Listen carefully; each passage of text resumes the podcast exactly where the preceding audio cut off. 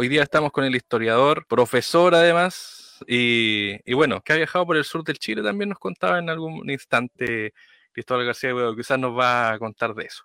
Bueno, eh, está junto nosotros el profesor justamente y historiador Cristóbal García Huidobro, que le agradecemos el tiempo y la paciencia, porque a veces la, la tecnología igual se cae. ¿Cómo estás, Cristóbal? ¿Cómo estás, Armando? Sí, de hecho, tanto amo el sur de Chile, parte de mi familia desde allá, que eh, por el lado materno, que además me compró una parcelita, pero un poco más al norte donde estás tú en estos momentos. Así que, pero ahí comprando un pequeño trocito del paraíso. Así que. Sí, pues. Está, está común eso para, acá, para el sur. No, es que no, yo no encontré, mira, e, esto fue un tema de inversión y más que de inversión, de oportunidad. No, me compré una parcelita cerca del Parque Nacional con Guillío, así que como unos cientos de kilómetros más al norte que usted, pero, pero no importa, es igual de hermoso. Así que, eh, ¿cómo se llama? Además, siempre mi, mi, mi sueño fue tener una cabañita, ¿cachai? No una gran extensión de tierra, una cabañita en una parcelita en el sur. Y lo logré. Así es que después de años de esfuerzo. Pero bueno, ya, pero vamos a, vamos a lo nuestro, hablemos de historia, vamos a lo, que, a lo que interesa. Mira, eh, habíamos conversado con Cristóbal García Oro, habíamos compartido correo electrónico y nos interesa conversar con él el tema constitucional, porque hay un, bueno, todo lo que se ha dado, tú me imagino sabes ya, todos sabemos lo que pasó el 4 de septiembre. Pero me interesa saber tu visión sobre este, esta creación de la institucionalidad chilena, que es un tema muy largo de analizar, pero que ojalá nos pudieras resumir. ¿Cuál es tu visión de cómo la institucionalidad, es decir, cómo se elige una constitución que va a comenzar a regir el país, por qué somos, se crea o se piensa en la república, cuáles fueron los procesos que desembocaron, por ejemplo, en una constitución tan potente como la de 1833.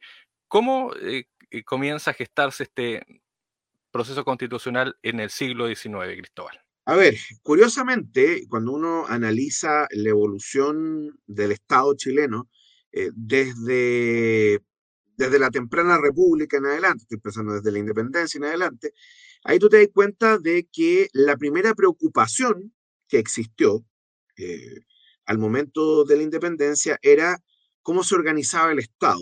No interesaba tanto lo que se refería a la sociedad civil, ni tampoco a la legislación eh, relativa, digamos, a los ciudadanos. ¿Por qué? Porque si es por eso, piensas tú que el Código Civil recién entró en vigor en 1857, o sea, entre 1818 y 1857 39 años, ¿no es cierto?, de, vida independiente, eh, las leyes de, Indias, ¿no es cierto?, es decir, la legislación que crearon los españoles para gobernar América, seguía en vigor en materia civil, en materia penal, hasta 1875, con la creación, promulgación, perdón, del Código Penal. Em, perdón, publicación del Código Penal. Eh, ni hablar desde el punto de vista procesal. Entonces, ahí tú te das cuenta que la principal preocupación, más que la ley eh, común, era precisamente eh, la organización del Estado. Y de ahí entonces surgen las constituciones. ¿Por qué?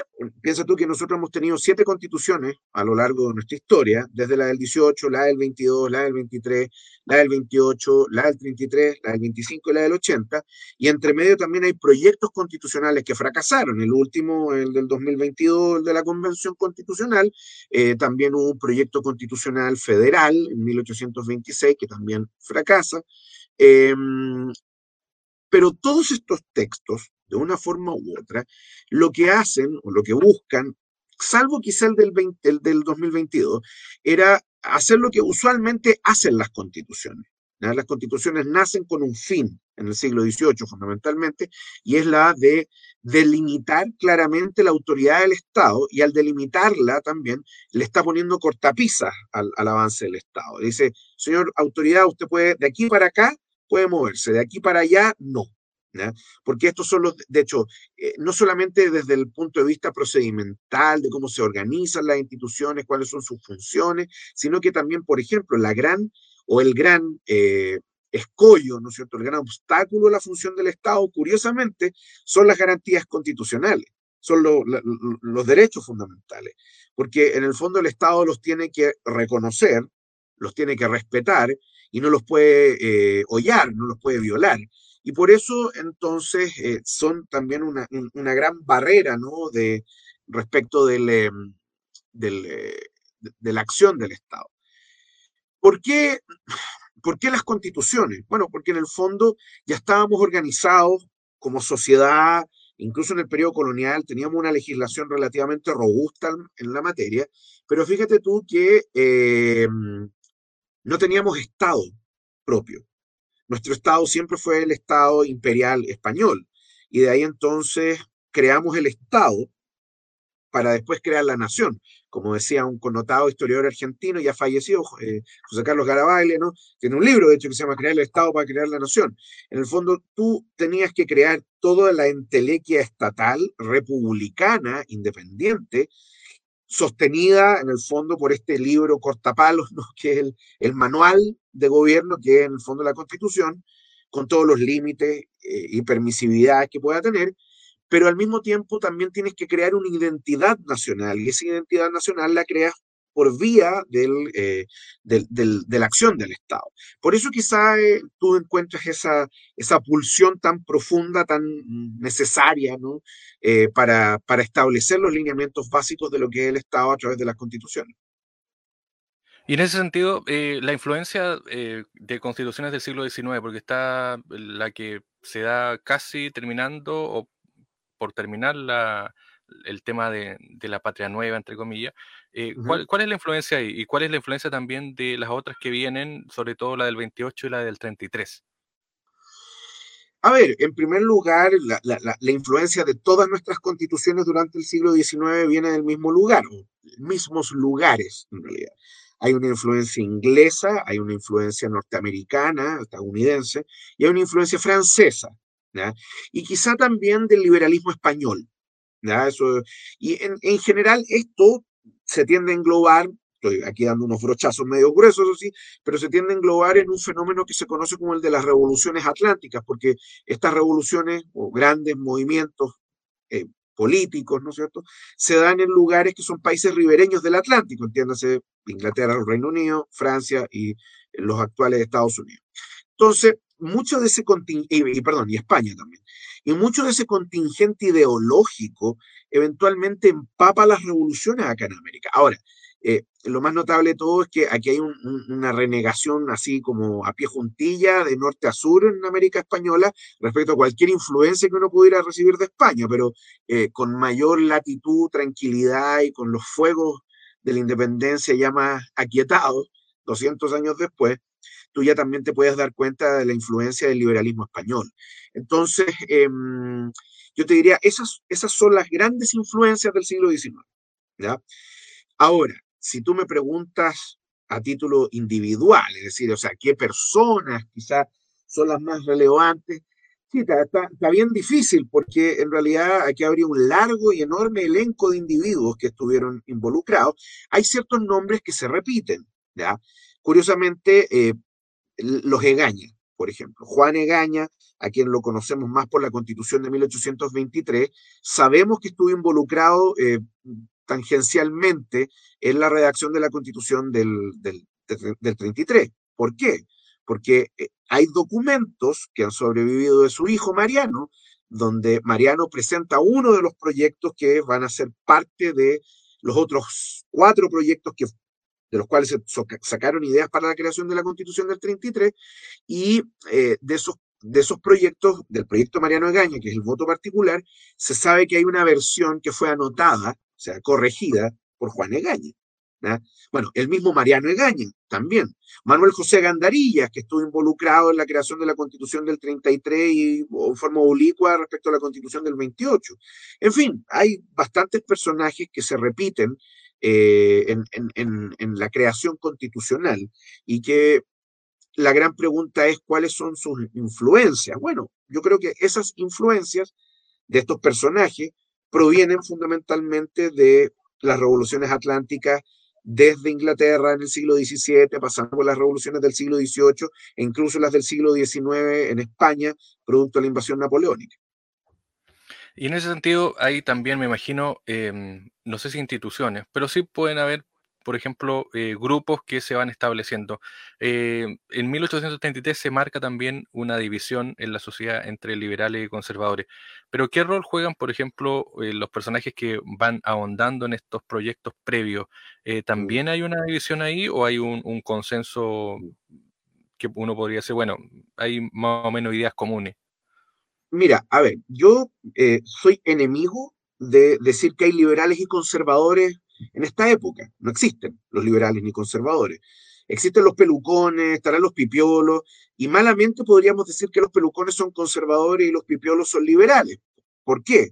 Porque cuando se crea el Partido Liberal en 1849 andaban buscando en definitiva cuáles eran los orígenes del partido, dónde, dónde echaba raíces el partido ideológicamente, o doctrinariamente, mejor dicho. Y como había mucho pipiolo que eventualmente termina militando en el Partido Liberal, ellos dicen, ah, pipiolo liberal. Respecto a los pelucones, cuando se funda el Partido Conservador en 1857 ocurre el mismo fenómeno que respecto a los liberales, pero ojo, que los, conservadores, el Partido Conservador, no es el único que se identifica con la herencia del peluconismo, sino que también está el partido mayoritario de la época, del Partido Nacional, o mondarista que ellos también provenían del tronco pelucón y ellos también consideran que su, digámoslo, su, mito de origen, ¿no? Está en el peluconismo. Entonces, por eso eh, hablar de liberales y conservadores es errado, porque además también hay otros grupos que van a estar bregando incluso en una época cuando sus ideas ya fueron derrotadas, como el caso de los federalistas. José Miguel Infante va a seguir publicando el Valdiviano Federal hasta pocos días antes de su muerte en 1840 cuando el federalismo ya no era tema en Chile. ¿Me entiendes? Entonces, en realidad habría que decir que primero, más que partidos, hay grupos políticos, grupos de afinidad, ni siquiera partidos, porque el partido tiene una orgánica interna que estos grupos de afinidad no tienen.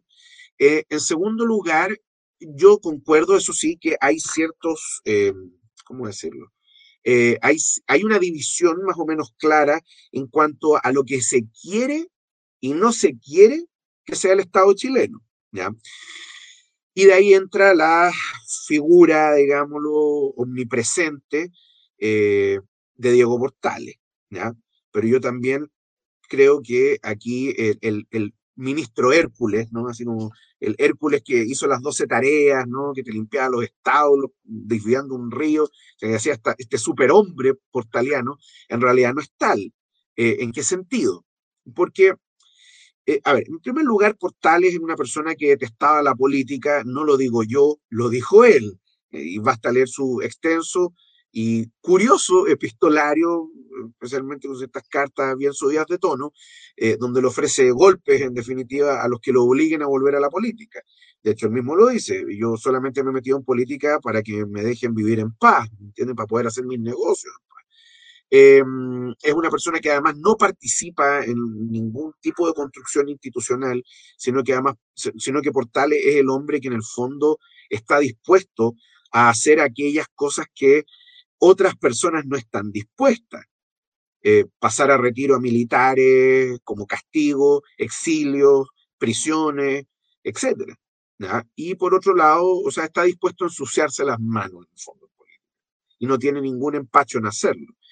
Eh, tampoco está vinculado a ninguna creación política, ni la constitución del, del 28 y menos la constitución del 33, porque para esa época Portales estaba viviendo en Valparaíso. De hecho, la, la, la, la, participación de Portales en la vida política nacional es relativamente corta durante el periodo del 30 y, o sea, fundamentalmente durante 1830 y después entre 1835 y 1837. Entonces, tampoco es que haya estado tanto tiempo involucrado. De ahí entonces, es cuestionable, por ejemplo, lo que dice Bernardino Bravo Lira o Jaime Izaguirre en algún momento, u otro, incluso más todavía, Francisco Antonio Encina, que es quizás uno de los autores más leídos en Chile, o lo fue durante mucho tiempo, eh, de esta idea de que eh, existe un Estado portaliano y que está sustentado por las ideas de Portales, y esas ideas fundamentalmente están extractadas de una carta que escribe, si no me falla la memoria, 1822, pero puedo estar equivocado, donde dice cómo él espera que sea el gobierno, que sea un gobierno impersonal, centralizador y autoritario, y que supuestamente la constitución de 1833 tendría esas características. Bueno, yo permítanme discrepar. Yo creo que ni la constitución del 33 es tan autoritaria, ni la constitución del 33 eh, es tan impersonal o impersonalista o trata de tener esa impronta o generar esa impronta. Lo que sí creo es que la constitución del 33 es una constitución centralizadora, de, institucionalmente hablando, más todavía si la comparo con la constitución del 28. ¿Entiendes? Entonces, por eso, en primer lugar, yo creo que la construcción institucional del siglo XIX, de la independencia en adelante, es un concierto de piano a muchísimas manos, a, no sé, 20, 30, 40 manos, ¿ya? no necesariamente en el mismo piano, pero, y por otro lado, eh, yo te diría que Claro, es mucho más sencillo eh, entregarle todo el crédito a un solo individuo y convertirlo, como te decía, en este Hércules, a eh, entrar a, disectar, porque no hay otra manera de decirlo, personaje por personaje, influencia por influencia, cuáles fueron los elementos que llevaron a la construcción institucional en Chile. Se habla mucho, de hecho, esta semana estuvo Rafael Sagredo conversando con nosotros, eh, hablando justamente de, algo de constitucionalidad, dando su visión, y él decía que había que matar la visión de que eh, lo que ocurrió con el proceso constitucional ahora, 2022 y un poco antes, era lo primero y que eso era inédito y que era histórico y que nunca se había hecho. Y él hablaba justamente de la de 1828. ¿Te parece que es cierta esa afirmación? Bueno, Rafael fue profesor mío de la universidad y yo estoy plenamente de acuerdo con él, pero creo que Rafa se quedó corto, porque le faltó la constitución del 23. La constitución de 1823 también fue una constitución que fue hecha por un, eh, una un, congreso, porque ese es el nombre, un congreso constituyente ad hoc, que dada la, la pobreza del Estado chileno, era constituyente y legislador y que dio fruto, como fruto de la constitución del 23. Y sí, sin ir más lejos, Rafael tiene absolutamente la razón respecto a la constitución del 28. Ahora, eh, a mí, cuando he estado en los medios, me han criticado mucho precisamente por decir lo mismo. ¿Por qué? Porque ¿cuál es la crítica? dicen, no, pero es que no, es un órgano, no eran órganos paritarios, democráticos, etcétera. A ver, pero si estamos diciendo que elegimos un órgano por primera vez, ¿ya? Desde, con una perspectiva democrática, un adjetivo democrático, en la historia de Chile para redactar una constitución, eso no es cierto. ¿no? es cierto, ¿por qué? Porque bajo el concepto de democracia que existía en el siglo XIX, el, Congreso del 23 y el Congreso del 28 fueron absolutamente completamente democráticos. Bajo estándares que, claro, hoy día nos parecerían repulsivos, por ejemplo, que las mujeres no pudieran votar, ¿me entiendes? O que hubiera algún tipo de censo cultural o económico que te impida participar en la elección. Estamos de acuerdo. Pero bajo el concepto de democracia que existía en esa época, eran absolutamente y completamente democráticos esos órganos y cumplieron con la función, ¿no es cierto? Y a diferencia de lo que pasó en 2022, o sea, hablo del 2022 como si hubiera sido el año pasado, pero bueno, a lo que pasó este año, eh, esos congresos lograron su objetivo. La Convención Constitucional fracasó rotundamente y fracasó rotundamente porque un 62% de la población le dijo que no al proyecto. Entonces, en ese sentido, yo concuerdo con Rafael, él tiene toda la razón eh, y lo suscribo, ¿no? Eh, efectivamente hay que eh, desligarse de esa idea de que esta es la primera vez que ocurre en Chile. Quizá hay ciertos estándares que no se dieron antes, eso estaría de acuerdo, y que sí se dan para la convención del 22, pero ahí yo haría la salvedad y diría, sí, pues, pero también han pasado 200 años, entonces es obvio que algo tenía que cambiar.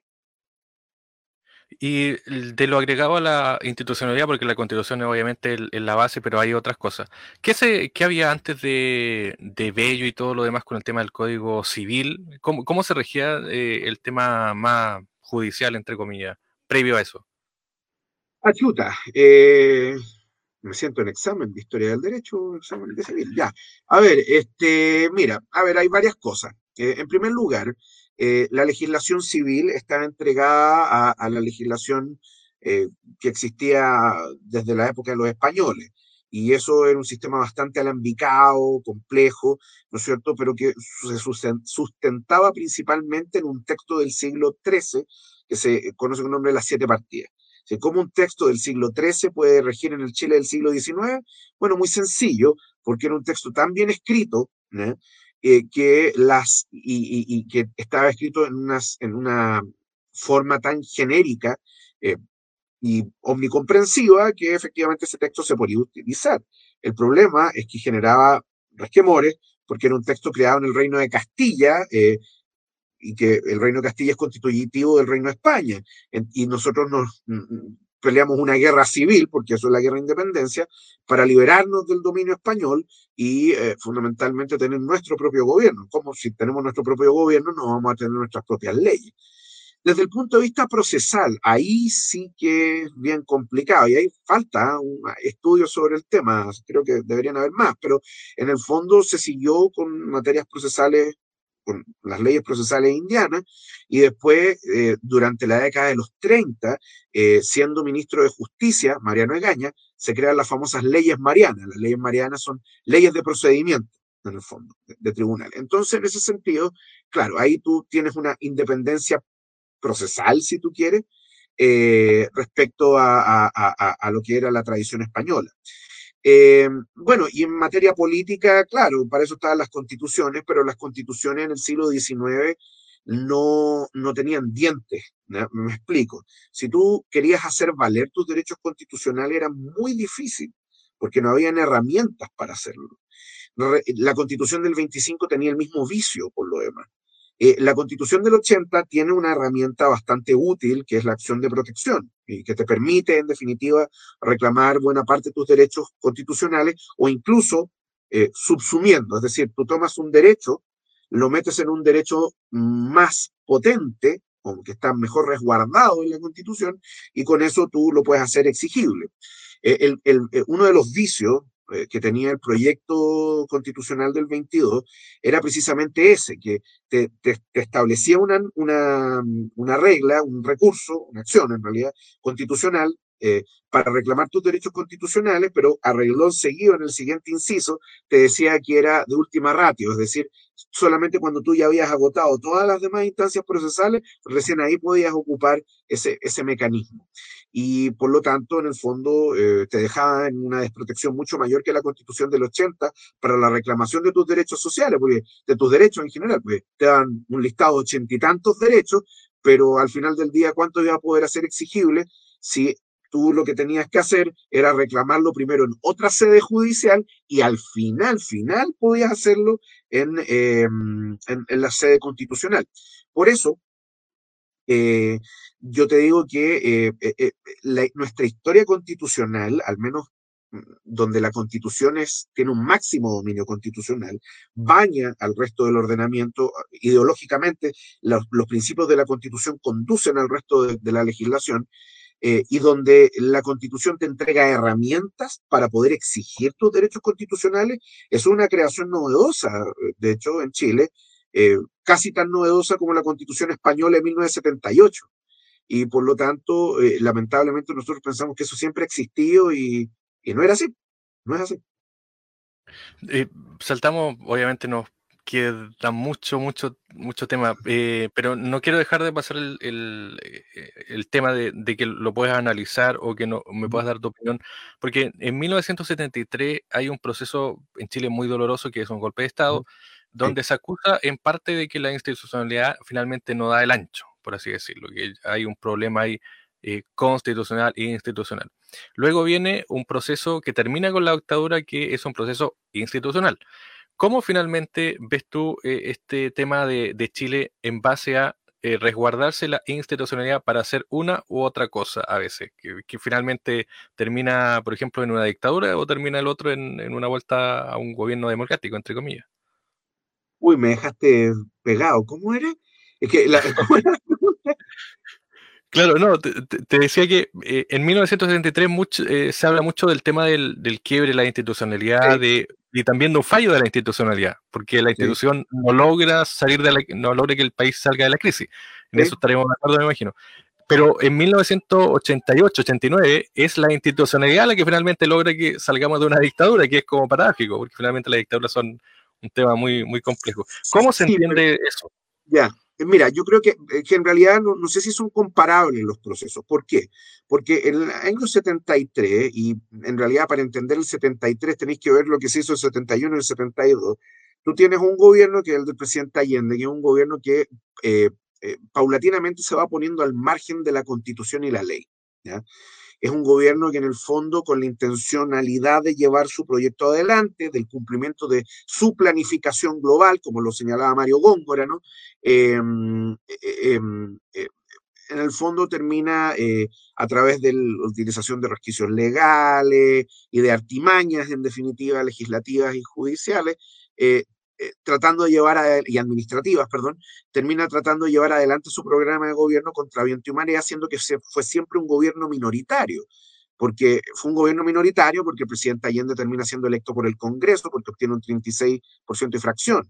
En las elecciones municipales, en realidad no sé si se pueden utilizar como un barómetro, pero es una elección que también la Unidad Popular en el fondo no la pierde, pero la empata porque saca más o menos la misma cantidad de alcaldes y regidores, que era el nombre que se le da a los concejales en esa época, que eh, la Confederación Democrática. Em, y ni hablar la elección de parlamentarios de 1973, que el eslogan de la Unidad Popular era un parlamento para Allende, o sea, nada más personalista que eso, y es una elección que se pierde. Pues, en realidad, e, eso, e, ese es yo creo el punto de inflexión, mi querido Armando, porque ahí con qué tú te encuentras. Primero, ¿Cuál era el objetivo de la, Unidad Popular? Obtener mayoría en ambas cámaras. ¿Por qué? Porque la constitución, salvo cosas excepcionales, se modificaba 50% más uno. ¿Me entiendes? No había un quórum supramayoritario en general en la constitución del, del 25. De ahí entonces, ¿por qué quería hacer esto la Unidad Popular? Para trastocar el régimen constitucional chileno y iniciar esta vía chilena al socialismo, pero que se iba a hacer por mecanismos formales de democracia. Misma democracia formal que condenaba a la Unidad Popular. ¿Cuál era el objetivo de la Confederación Democrática, que en el fondo era el Partido Nacional, la Democracia Cristiana y sus socios minoritarios? Obtener dos tercios. ¿Para qué? Para acusar constitucionalmente y destituir a Allende. Ninguno de los dos lo logra. O sea, la democracia, perdón, la CODE, la Confederación Democrática, obtiene un 54% de los votos. Es una victoria contundente en las urnas, ¿ya? Pero no logró su cometido, así que para esos efectos perdió. Pero el gobierno, el gobierno, el presidente Allende, no obtiene su mayoría, se queda corto, queda con 44, 45%, y por lo tanto tampoco obtuvo su objetivo y las elecciones se ganan con votos. Por lo tanto, puede ser que la situación de Chile fuera muy mala en esa época, pero de todas maneras el gobierno no obtuvo su mayoría y si hubiera sido tan popular y mayoritario, la habría obtenido. Y no fue así. Y por lo tanto, siempre fue un gobierno de minoría. o de una minoría mayoría, si tú quieres, particularmente hacia, el 70, hacia la, la, elección del 73. De ahí entonces, ahí tú te das cuenta de que la vía institucional para salir de ese caos en que habíamos caído en el 73, no daba el ancho. Y no daba el ancho por muy sencillas razones. Porque la oposición no quería negociar con el gobierno y porque el gobierno estaba atrapado en su propia coalición. Eh, las conferencias del presidente Allende en la Casa del Cardenal con el entonces presidente y senador, presidente de la democracia cristiana y senador Patricio Elwin, son el mejor ejemplo. Y además también aquí uno se tiende a olvidar de que luego de perdida la elección parlamentaria del 73, el Comité de Presidentes de Partidos de la Unidad Popular le exige a Allende que todo proyecto de ley y decreto pase primero por la avisación de ese comité. O sea, es un gobierno paralelo. Entonces ahí tú te das cuenta que empieza a subir la temperatura, empieza a subir la temperatura porque el Partido Socialista o el Partido Comunista empiezan a subirla, empieza a subir la temperatura porque el presidente Allende tiene que seguir siendo maximalista, porque en el fondo sus partidos lo obligan, empieza a subir la temperatura porque la Confederación Democrática dice que no va a negociar, pero tampoco tiene herramientas para sacar a Allende, entonces la situación es un jaque permanente. Pero hay una diferencia fundamental con lo que pasó el 88. En 1973, a pesar de todo, tenías un sistema de partidos políticos hipermovilizado, pero funcional. Tenías una constitución que había sido violada hasta el cansancio por la Unidad Popular, pero seguía siendo funcional y respetada, o por lo menos en la forma. Tenías un sistema de partidos políticos libre y tenías un Congreso funcional es decir, un Congreso que estaba funcionando. Puede que todos estuvieran agarrados del moño, pero estaba funcionando. cosa que no tienes el 88. En el 88 casi no hay partidos políticos formales y una parte de los partidos políticos están prohibidos ¿no? por el artículo octavo original de la Constitución de 1980 y por dictámenes del Tribunal Constitucional. Estoy refiriéndome fundamentalmente al Partido Comunista y Socialista y eso lleva a la creación de dos partidos instrumentales, el PPD y el Partido de Acción Socialista, de Izquierda Socialista, el PAIS. Eh, luego, em, no tienes Congreso. ¿ya? y no hay articulados partidos políticos que le hagan el peso. Entonces, así es súper fácil hacer un montón de acuerdos, porque en el fondo eh, tú tienes una oposición que está no desarticulada, pero está en una situación más o menos eh, comprometida. Y, mm, y, por eso es más fácil salir de ese, de ese descalabro, o sea, es más fácil eh, salir en una situación donde no, hay, donde no hay descalabro constitucional ni institucional, pero si hay un gobierno de facto, pero que tiene todas las ventajas de todos los gobiernos de facto, que no necesita entrar a conversar con nadie, puede tomar las decisiones y responde ante sí mismo. Em, con una oposición que está en una situación desmedrada, donde no están todos los miembros de la oposición disponibles para conversar por diversos motivos, y por lo tanto em, es mucho más fácil llegar a un acuerdo, que ese fue el plebiscito del 89, que se le hacen 54 reformas a la constitución del 80 y eso deja funcionar la constitución hacia, hacia el periodo de la restauración democrática, con la consecutiva enorme cantidad que supera el centenar de reformas que ha tenido la constitución del 80. Pero para el 73 es mucho más difícil porque hay muchos más actores en juego. Y porque la situación país era bien distinta. Tú tienes una situación de inestabilidad económica, política y social en 1973, en, la, en el 88 no es tan así, quizá yo creo el 83 hasta el 87 puede ser, pero la salida a esa crisis fue precisamente el 88-89.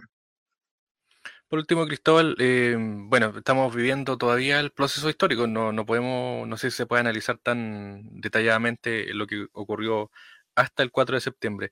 ¿Qué, qué clima sientes tú que está rondando desde 2019? ¿Cuál es, resumidamente, cuál es como la, la, mirada que tienes? Eh, ¿Tienes alguna proyección? Eh, lo, ¿lo, puedes situar mm. o comparar con otros climas que se han generado en el siglo XIX, siglo XX?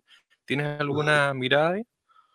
A ver, en primer lugar, cuando partió todo esto, ¿no? Desde el 18 de octubre del 2019, y incluso retrotrayéndolo hacia atrás, porque no lo vimos venir, chita, bueno, había varias personas que, incluso desde mi humilde posición como profesor, que eh, habíamos hecho saber que, oye, sabe que la gente está descontenta.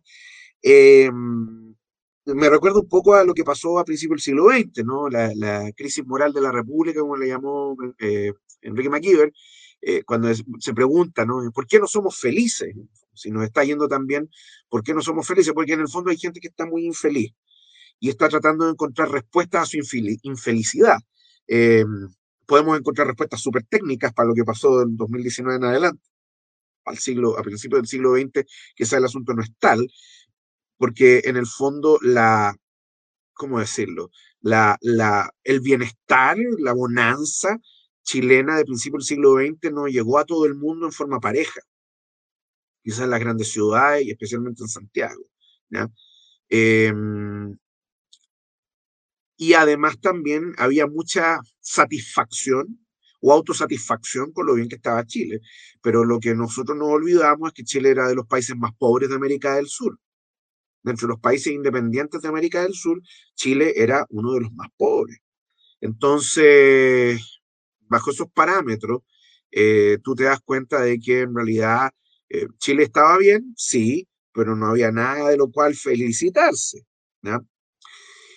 Y como la gente andaba buscando culpables, bueno, ¿quiénes fueron los primeros culpables? El gobierno, los partidos políticos, el Congreso Nacional y en el fondo las instituciones.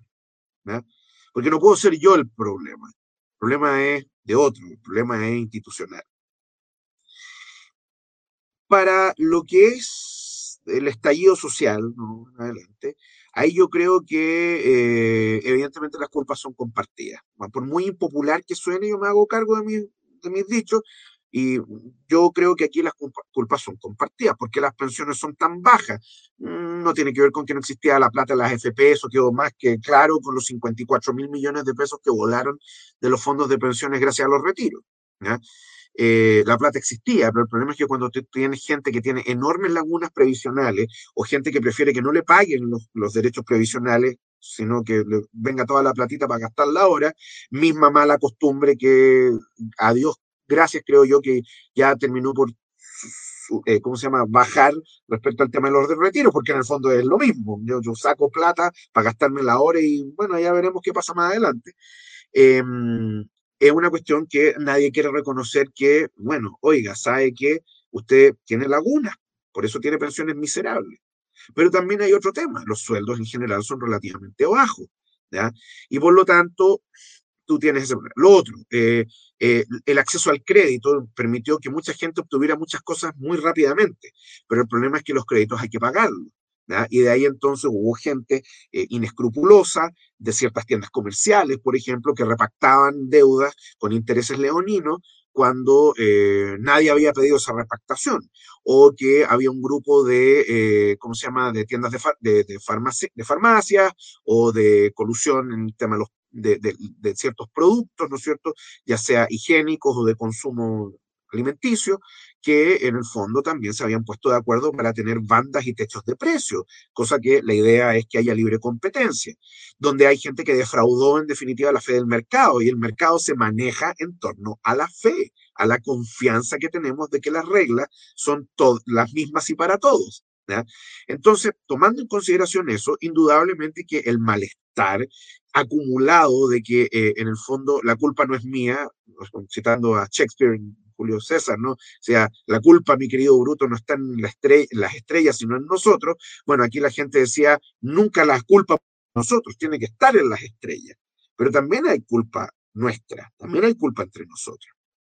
Ahora, eh, Evidentemente, estos son, ni siquiera brochazos, estoy pasando como el rodillo en cuanto a, al análisis que se puede hacer de esto.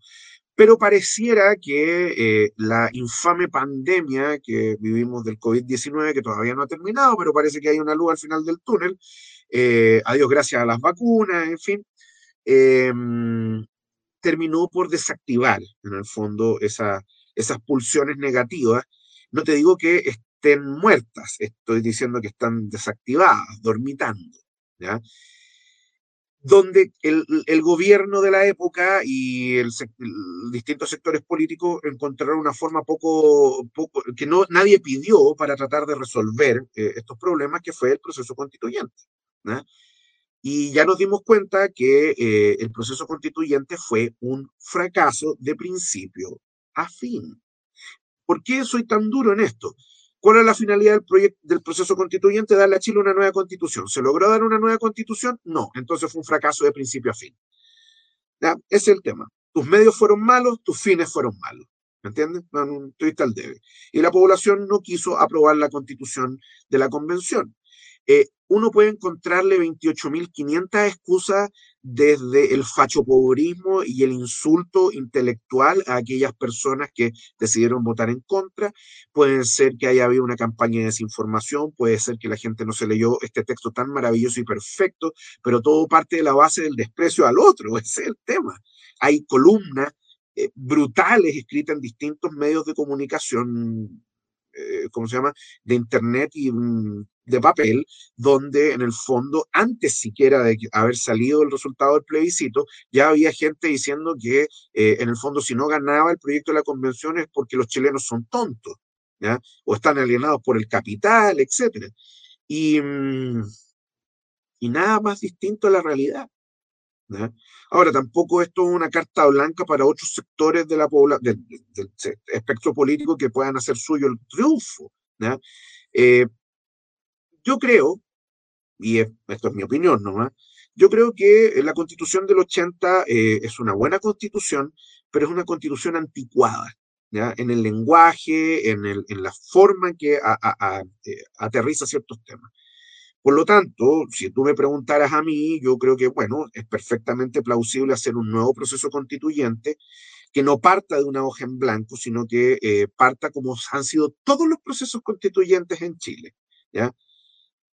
Eh, por lo menos desde la constitución del, del 33 en adelante son reformas a la constitución anterior, pero son reformas tan profundas que crean una constitución autónoma.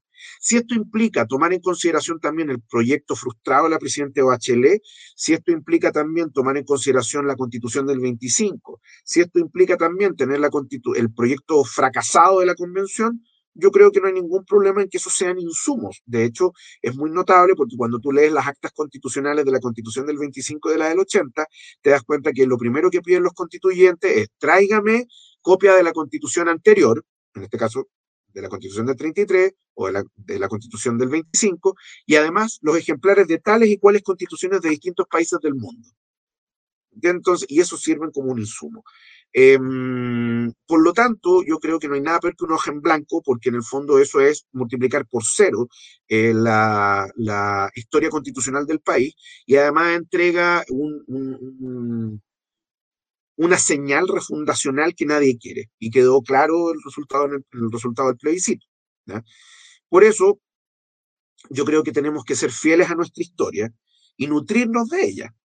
Y, si eso implica tener un proceso constituyente que, o constitucional, ¿no es cierto?, que implique eh, llamar a las puertas de la historia y buscar textos que hoy día están derogados, ¿no? Pero que fueron alguna vez constitución vigente, bienvenido. Si tenemos proyectos que fracasaron, como el de la presidenta Bachelet o el de la convención, no importa, también se pueden extraer cosas interesantes y útiles, ¿ya? Pero eso tiene que pasar por un sedazo, ¿ya? Y ese va a ser el sedazo de la convención. Ahora, ¿cómo se va a articular esa convención? Ni idea.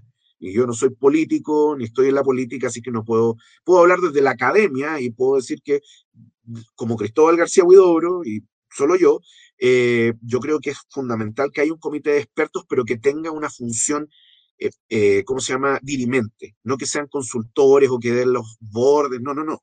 Y que si son electos en listas nacionales por el, por el por la población o son nombrados por el Congreso o por los partidos políticos, bienvenido sea, me da lo mismo. Pero yo creo que ese, ese, ese, ese grupo, en definitiva, de expertos deben ser personas eh, que deban tener una voz y un voto dentro de una convención que eventualmente podrá ser electa. Así, si queremos paridad, no queremos paridad, queremos escaños reservados, no queremos escaños reservados, eso a mí me, me escapa, pero por lo menos creo que una forma de asegurar en definitiva el, eh, un buen proyecto constitucional que sea equilibrado y que no se convierta en un proyecto partisano, como lamentablemente terminó pasando con, la, con el, el resultado del texto de la convención, entonces, ahí lo que vamos a tener es una mayor señal de confianza para que el público cuando vaya a votar diga, mm, esto me parece más razonable, me parece más equilibrado.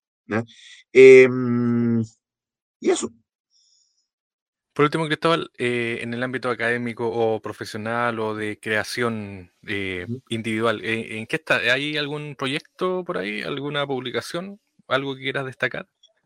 Muchas, pero son muy fome, nadie los va a querer leer. Pero mira, a ver, busca contenido histórico y cultural, por acaso. Mira, hace tiempo que quiero volver a la historia de difusión, pero no he tenido un momento porque lamentablemente estoy metido en mucha cosa académica y cometí el más grave error que una vez un profe, gran profe mío, Cristian Gasmuri, me dijo, Cristóbal, el día de mañana cuando te ofrezcan a, aceptar un cargo en una universidad, di que no. Eh, dije que sí. Entonces, eh, eh, soy una persona que tiene obligaciones académicas y administrativas. Entonces, no me quejo, pero me quita tiempo para poder escribir. Y la historia de difusión creo que es fundamental.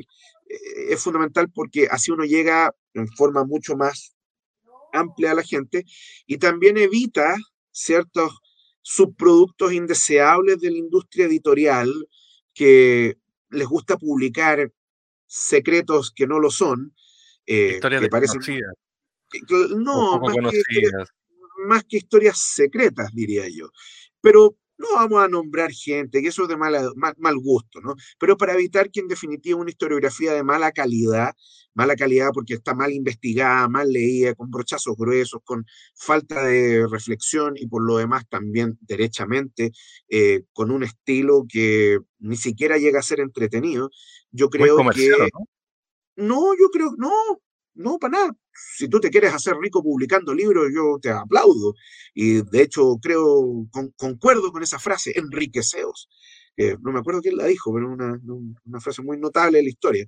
Pero no, mi punto es otro. Mi punto es que si tú vas a hacer historia de difusión, que sea la mejor historia de difusión posible.